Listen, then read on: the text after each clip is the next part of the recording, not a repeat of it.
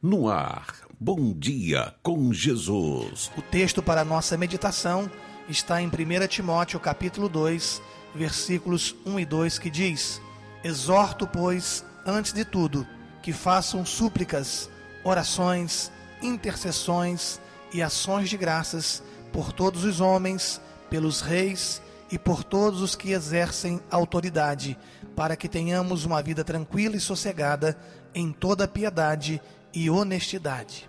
Meu querido ouvinte, a palavra de Deus é bem clara em dizer que nós devemos orar pelos nossos governantes. Vocês já observaram que é muito mais fácil criticar, é muito mais fácil apontar o erro do que orar, interceder a Deus para que dê sabedoria, discernimento aos nossos governantes? Pois bem, a palavra de Deus vai muito além. A palavra de Deus nos incita a suplicarmos, a orarmos e a intercedermos pelos nossos governantes, pelas nossas autoridades. Sabe por quê? As mesmas Escrituras nos dizem que toda autoridade é constituída por Deus. E com a nossa mente finita e limitada, questionamos: mas todas as autoridades?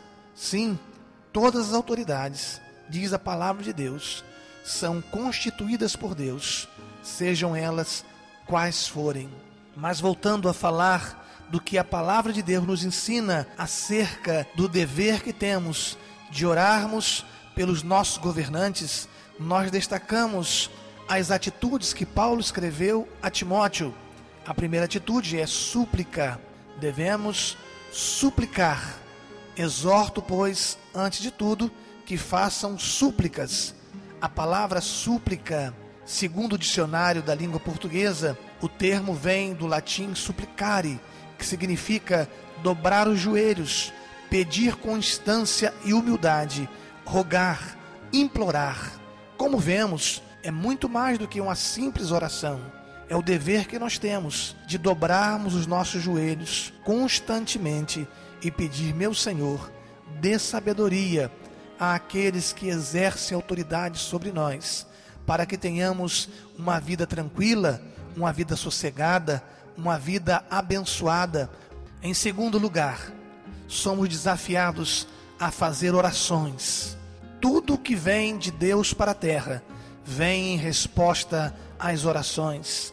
Portanto, devemos orar pelos nossos governantes para que o nosso país se desenvolva debaixo das mãos potentes do nosso Deus. Problemas existem no nosso país e nós temos consciência disso, mas também temos a consciência do que diz na palavra de Deus em 2 Crônicas, capítulo 7, versículo 14, que diz: Se o meu povo que se chama pelo meu nome se humilhar e orar, e buscar a minha face e se converter dos seus maus caminhos, então eu ouvirei do céu e perdoarei os seus pecados e sararei a sua terra. Deus pode e Deus quer sarar a nossa nação. Por isso devemos orar, buscar a face de Deus, porque Deus tem o poder de transformar a história da nossa nação, do nosso país, do nosso estado e da nossa cidade.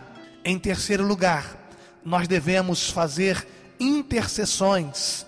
Intercessões significa pedir por outrem, intervir, ser intermediário a favor de alguém. Como nós vimos em Ezequiel capítulo 22, versículo 30, o Senhor Deus disse: Busquei entre eles um homem que levantasse o muro e se pusesse na brecha perante mim por esta terra, para que eu não a destruísse, mas a ninguém achei. Intercessão é muito mais do que oração, é colocar-se na brecha para que o Senhor mude a situação das coisas em nosso país.